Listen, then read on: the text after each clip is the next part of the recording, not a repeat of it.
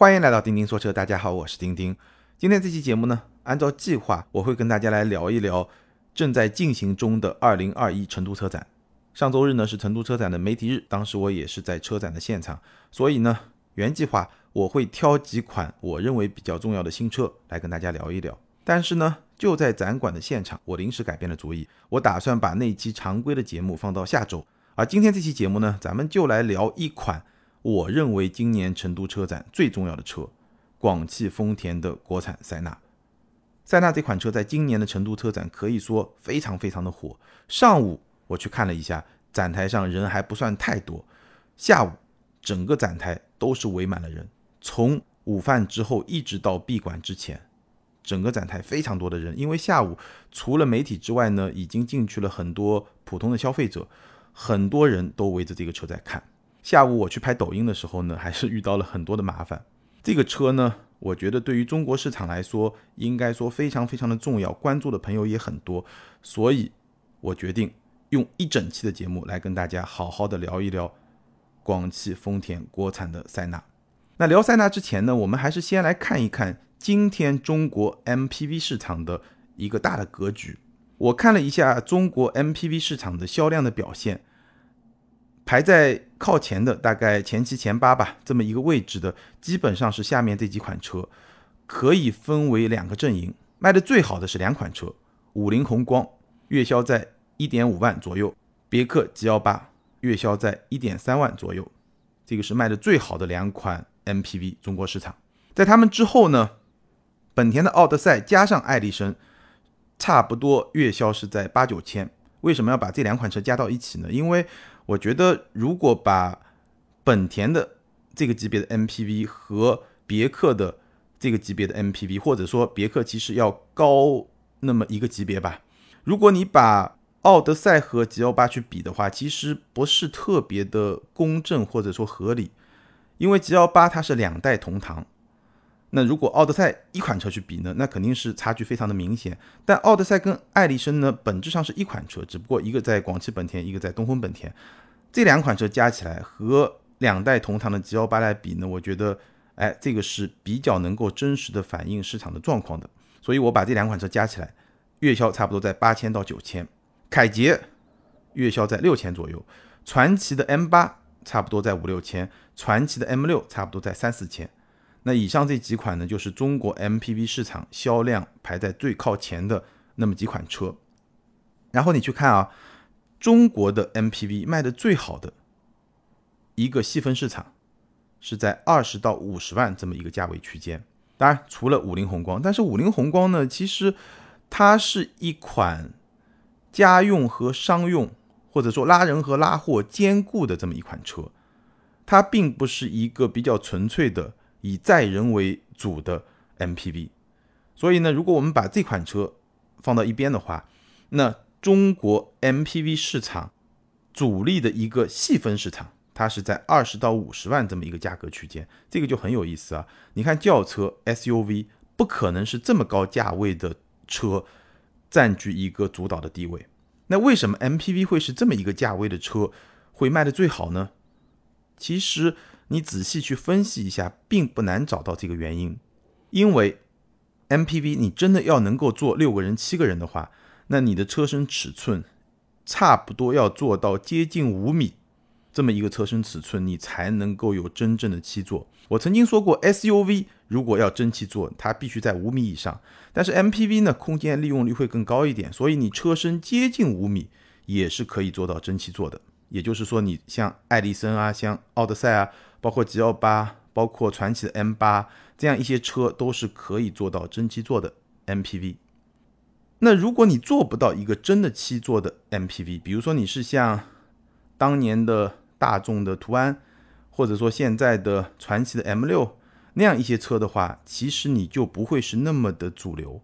因为如果一辆 MPV 它做不到真正的七个座位，或者说真正的比较舒服的七个座位的话，那它可能真的还不如 SUV。国人对 SUV 是非常非常偏爱的。如果一辆 MPV 它没有办法在空间上非常大明显优势去领先同级别的 SUV 的话，那我觉得这个 MPV 它的市场终端的吸引力确实不会很大。所以呢，在这么一个市场环境中，我觉得只有车身尺寸能接近五米，只有能够提供真正的七个座位或者六个座位，那这个 MPV 才能够在中国市场卖的比较好。而市场的现实呢，也确实如此，就是我们刚才看到的，中国市场卖的最好的 MPV 的细分市场，它的价格区间差不多就在二十到五十万。那在这个价格区间的 MPV 里面呢，你会发现卖的好的几款车，它都是商务用途和家用能兼顾。但是呢，不同的车型它又各有偏重。比如说 G L 八这个车呢，车身尺寸是超过了五米，它的定位呢还是会偏商务。虽然别克这两年一直想去更大的突破家用市场，用 G L 八这个车，但是呢，直到今天整体来看，这个车。它还是会更偏商务，它的车身尺寸超过了五米。奥德赛和艾力绅就是我刚才提到的这个组合，本田的组合，它的车长是不到五米的，而它的定位呢会更加偏家用。那这三款车也是在这个价位区间里面卖的比较好的三款车。当然了，价位再低一点，还有传祺的 M8，这个卖的也是相当的不错。凯捷呢价位就会更低一点，它其实还是更多的是去打性价比。好。在这么一个市场格局里面，我们再来看国产的塞纳。塞纳这个车呢，你就会发现它非常非常的有意思。这个车它的车身同样超过了五米，从车身尺寸上来看，它是和别克的 G L 八非常正就对标上了，非常公正的去对标的塞纳 G L 八。但是呢，它的定位又会偏家用。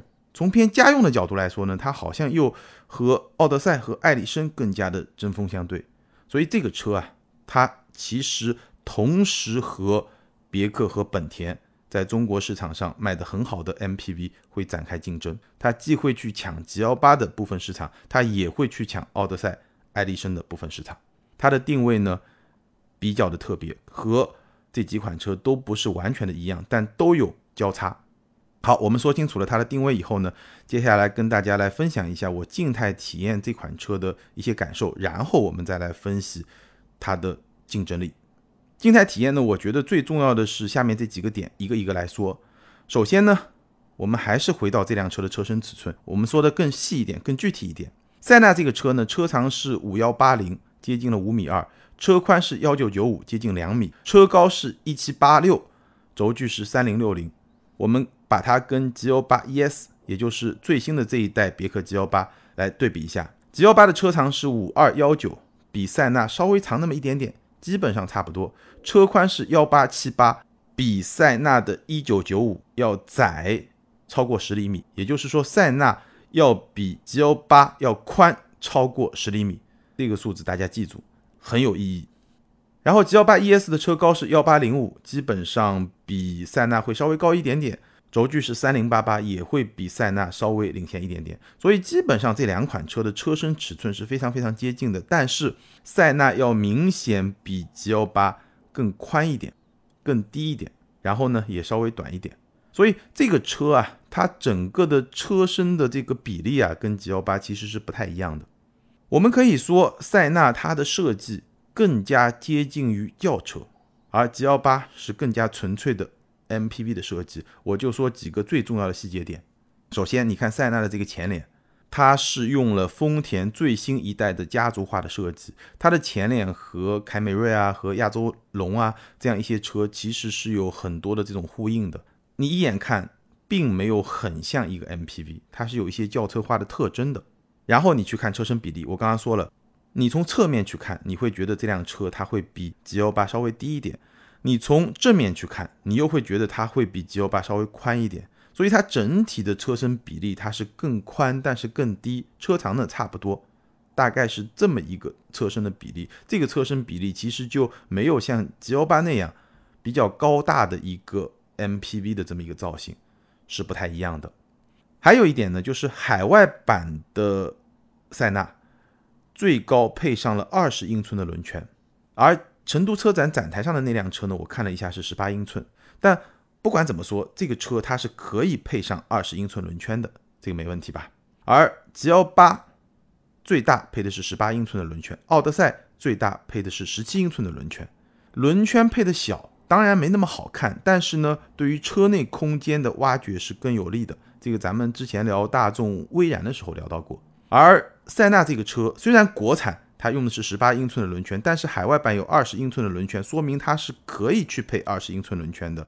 那也就是说明它会更加注重这辆车外观的视觉的效果，而会多多少少牺牲掉一些车内的空间，尤其是第三排的空间。这个待会我们会提到。这几个特征其实就代表了塞纳它在设计上的一个取向，它更加偏向于轿车化的一种设计，而没有那么。典型的纯粹的 MPV 的那种设计，MPV 就是车轮应该小一点，然后尽量的去最大化的车内空间的利用，这个还是不太一样。然后我们说到空间啊，空间呢，我们分两部分来说，储物空间，塞纳的表现我给一百分，太强太强了，这个空间的利用真的是非常非常的厉害，而且做的非常非常的精细。首先呢，前排，前排呢，它有一个储物的长条。就是在中控台前方，我们知道中控台一般是个 T 字形嘛，T 字形的一横就是前方这个中控台的下面。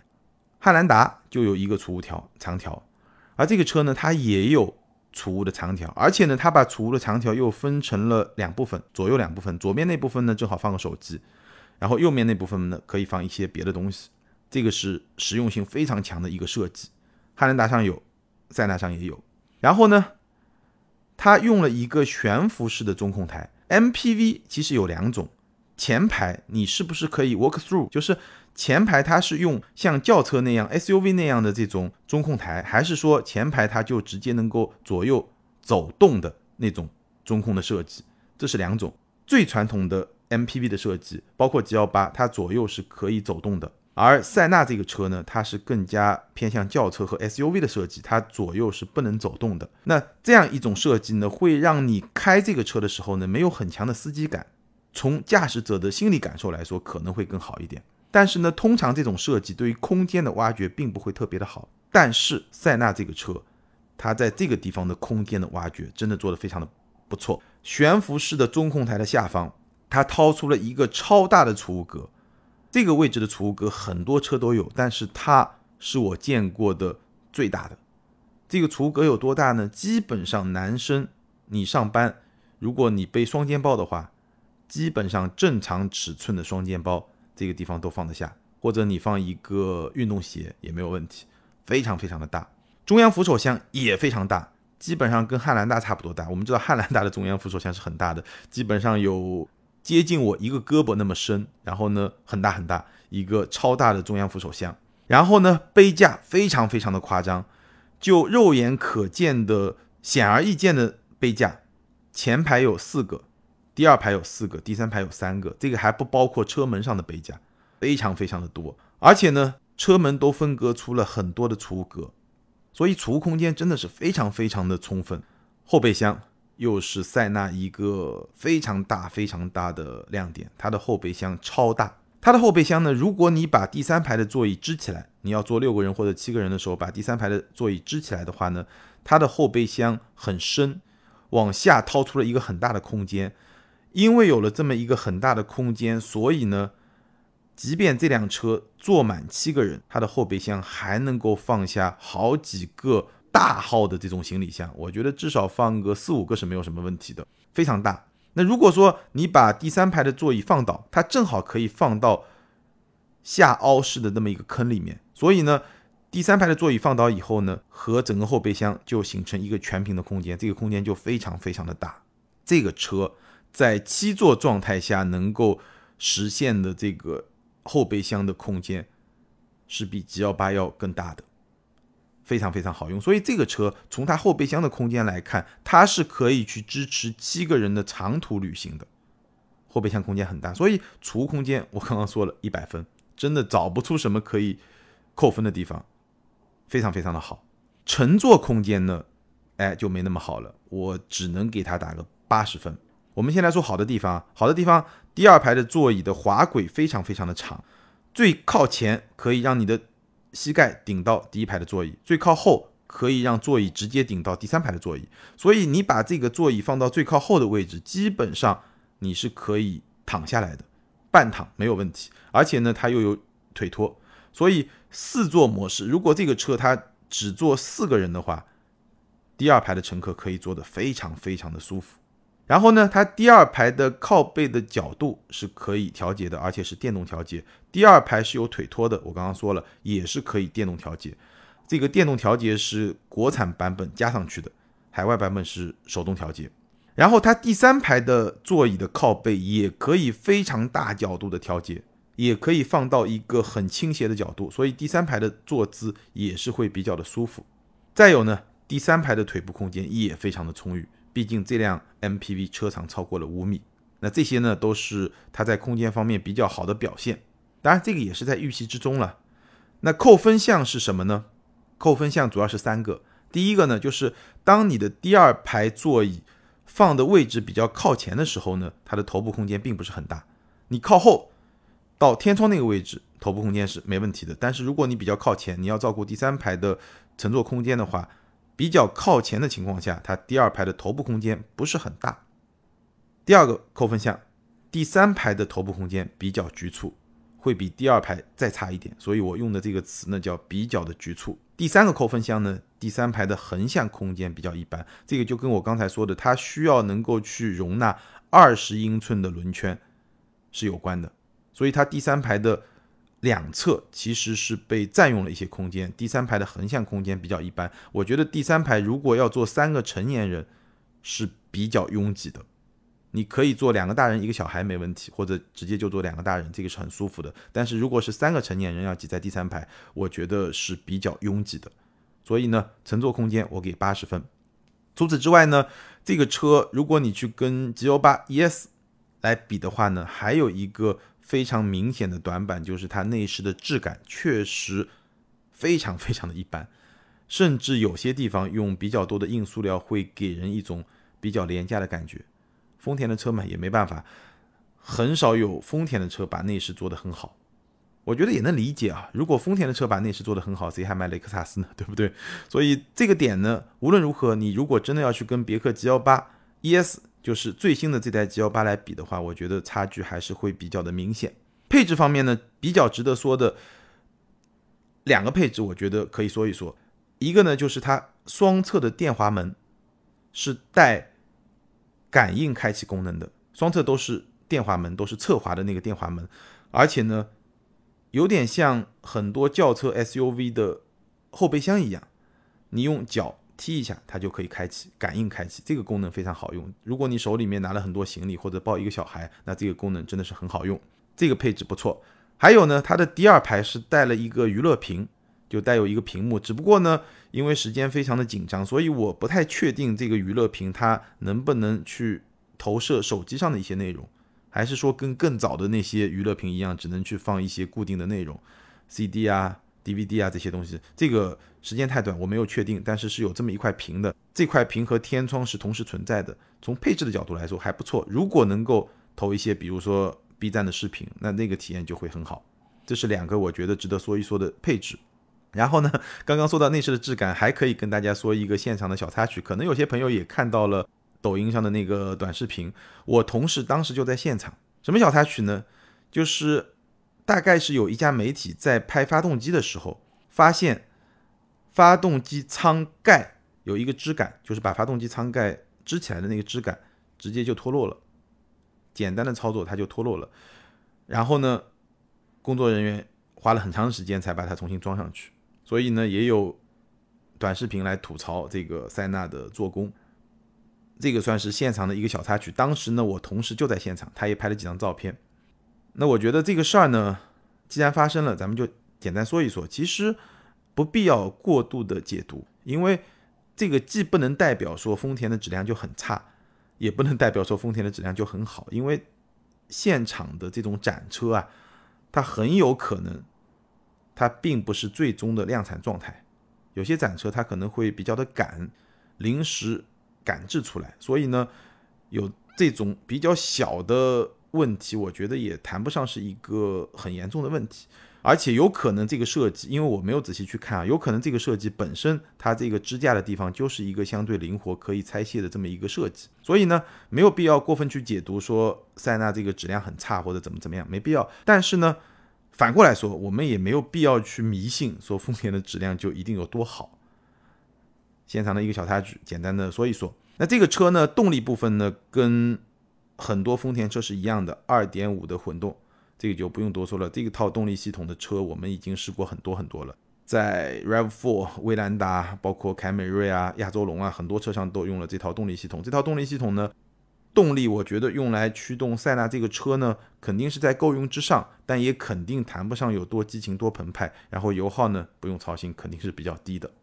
好，那以上呢就是我在车展现场静态体验塞纳这款车，从静态的层面我感受到的一些特别好的地方，特别不好的地方都跟大家说了。那基于这样的静态体验呢，我们再来分析一下这款车它在市场终端的实际的竞争力，因为很多朋友对这个车确实是非常非常的感兴趣。我身边就有好几个朋友在问我，这个车到底会是一个什么样的行情，到底值不值得买？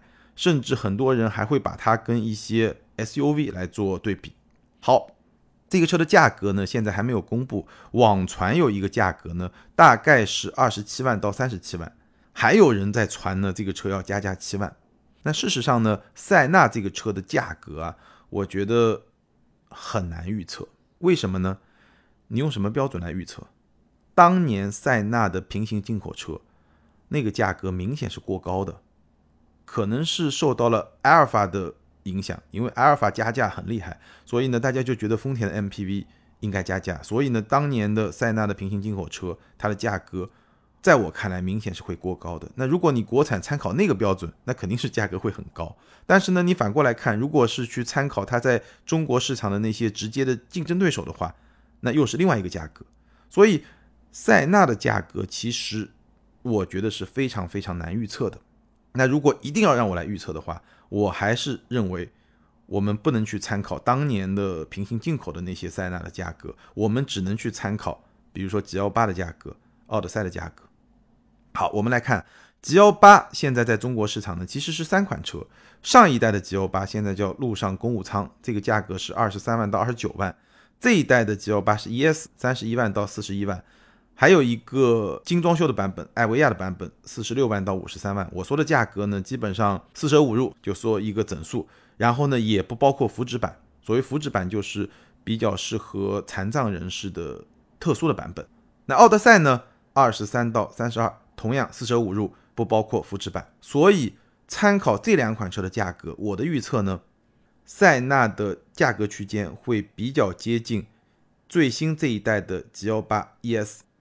L 八 E S 三十一到四十一，但是呢，可能它的价格区间会比 E S 更加的宽泛一点，因为 G L 八它是三款车一起在卖，从上一代的到这一代的到艾维亚，那塞纳它是一款车，所以它的价格区间有可能会更宽，它的入门价可能会在三十以内，然后它的顶配的价格呢，有可能比 E S 的顶配价格更高一点，这个是我的一个猜测。有一个佐证是什么呢？塞纳这辆车，它是在线下渠道卖的，它跟汉兰达不一样。汉兰达是线上卖，线上卖的特点是什么？就是你不能加价。我在线上订车，然后根据这个顺序，我就到线下去提车，所以你是不能加价的，经销商没有加价的权利。而塞纳这个车，它跟汉兰达不一样，它没有走线上的渠道，它是线下的渠道。线下的渠道说明什么呢？说明其实丰田对这款车到底能卖成什么样，心里也不是特别有底。如果他知道一定会加价，那他线上销售就可以了嘛，对吧？这个让用户的体验更好嘛。丰田线下卖塞纳，我觉得能够展现他的这种心态。其实对这辆车能卖成什么样，心里还是没底的。在这个前提下，我并不认为他们会定一个很离谱的价格。我认为他们定价的标杆。这个基准还是会去参照 G L 八的 E S。好，这个是我的一个预判。那基于这么一个预判，这个车它的竞争力如何呢？我觉得从商务的角度来说，塞纳应该是干不过 G L 八的，因为在空间上，在内饰的高级感上，塞纳是不如 G L 八 E S 的。这是从商务的角度来看。那从家用的角度来看呢？我们可以。把它分别和 G L 八和奥德赛来做一个对比。如果把塞纳和 G L 八来比的话，那我觉得它的优势呢，就是首先它整体的设计风格是偏家用的这个风格，而 G L 八呢，确实会更加的偏商务。那对于家庭用户来说呢，我觉得塞纳在设计风格上是有优势的，它更加贴合家用的客户嘛。第二呢，它的油耗是有优势的，毕竟是一个混动系统，丰田的混动省油，这个不需要我再多说了，这是它的两个优势。那劣势是什么呢？劣势就是它的头部空间，第二排、第三排的头部空间是不如 G 幺八的。然后呢，内饰的高级感也是不如 G 幺八的。那这两个劣势呢，在商务的场景里面可能表现的会更加的明显，而在家用的场景里面呢，相对来说表现的就没有那么的突出。但无论如何呢，这仍然是塞纳的劣势。那如果我们把塞纳和奥德赛来比的话呢，它的优势显而易见就是它的空间，毕竟这个车确实要比奥德赛大半号。或者说大一号确实要更大，那劣势是什么呢？劣势呢，一个就是它驾驶的灵活性。我刚刚反复的强调，塞纳这个车它的车身宽度比 G 幺八还要宽十多公分，所以这是一个很宽的车，车宽接近了两米，这么大一个车，车长超过了五米。其实如果你是在城市里面开的话，还是会比较吃力。塞纳在美国卖的很好，但美国的道路条件跟中国绝大部分地方的道路条件还是不太一样，所以这个车。如果跟奥德赛比的话，我觉得驾驶的这种灵活性是它的一个短板。然后呢，价格这个车肯定会比奥德赛更贵，基本上我觉得比奥德赛整个价格区间可能会贵五到十万。所以呢，跟奥德赛比的话，驾驶的灵活性和价格会是塞纳的短板。好，那我们怎么来选？我觉得我们如果不说更多的车，就用这几款车来说。别克的 G 幺八，丰田的塞纳，本田的奥德赛、爱丽绅，就这几款在这个市场里面比较主力的车型来说的话，我觉得你需要考虑几个问题。第一个问题呢，你到底这个车是商务还是家用？那我刚刚说了，这个级别的车很多都是商务加家用，但问题你要搞清楚，你主要是商务还是家用？这个比例是八比二还是三比七？这个。我觉得对选择来说还是很重要的。那如果商务为主，G L 八首选；家用为主，兼顾商务，那塞纳包括奥德赛，你可以去想一想。这是第一个问题要想清楚的。第二呢，就是你的乘客的身材的情况怎么样？如果你是家用，那你的乘客基本上就是家庭的成员，那你要考虑一下他们的身材怎么样，是都是一米九以上的大个头，一米八以上的大个头，还是说，哎，南方人身材相对来说比较娇小？这个。也可以帮助你在几款车里面做选择。还有一个呢，就是你是不是经常会有很多人的长途旅行？如果有多人长途旅行的这种需求，那 G L 八和塞纳是可以满足需求的。尤其塞纳满足的非常的不错，但奥德赛呢，可能就有些捉襟见肘。奥德赛如果坐满七个人，它的后备箱空间是比较一般的。还有呢，就是你的驾驶习惯，你能不能去驾驭一台？五米以上的车，其实对我来说，我是特别特别不喜欢去开五米以上的车。我觉得我能够比较舒服的一个驾驶的车的长度，最好是不要超过四米八。现在你比如说像长轴版的三系啊、C 级啊，基本上就是一个极限了。你再长五系啊、E 级啊，这个就是属于我不太喜欢开的车了。那你喜不喜欢，或者你能不能驾驭，对吧？我刚刚说了。塞纳五米多的车长，接近两米的车宽，这个开起来确实是比较辛苦的，尤其是在一些比较拥挤的城市、比较狭窄的城市道路。当然了，还有就是你的预算，最后呢，品牌偏好。你把这几个问题想清楚了以后，我觉得基本上你也就知道是哪款 MPV 会更加适合你。好，以上就是广汽丰田的国产塞纳，我在成都车展的现场静态体验它。比较重要的一些特点，以及基于我的这个体验，我对它竞争力的一些分析，包括价格的一些预测。这款车热度很高，如果你对这款车也感兴趣，欢迎在评论区留言，说出你的观点，咱们一起来交流和讨论。好，那接下来呢，我们来看上期节目的听友留言。上期节目呢，咱们聊的是广汽传祺的引爆，一款国产运动家轿。I D L I L E I T A Y L O R，李雷 Taylor 这位听友他说：“丁丁老师好，我上年购买了一台同样风格的运动家轿 i 六 Max，我非常认同老师这类车运动但本质是家教的理念。我是二零二零年十一月买的车，当时买了没几天，引爆就发布了照片。我想说一下我为什么喜欢这类车。第一，足够运动和拉风，可以满足一点对运动车的欲望。第二，国产轿车配置很高，价格能够接受。第三，也是个人感觉最重要的一点，将来万一审美疲劳，可以自己花钱再改。车的运动基础比较好，爆改又不会太心疼。最后，祝丁丁老师节目越来越成功，谢谢。非常感谢这位听友的分享，你说的几个选择国产运动家轿的理由，我也是认可的。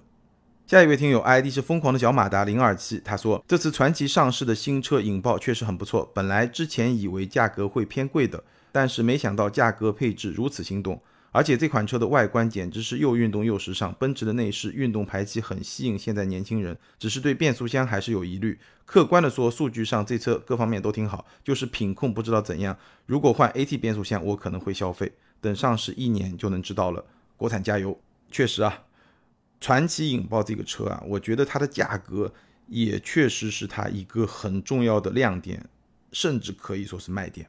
好，感谢所有听友的留言，也欢迎这两位听友把你们的联系方式通过个人微信号全拼的钉钉小马甲留给我，你们将获得的是由途虎养车网赞助的途虎王牌车载充气泵充气补胎一体机，价值一百九十九元。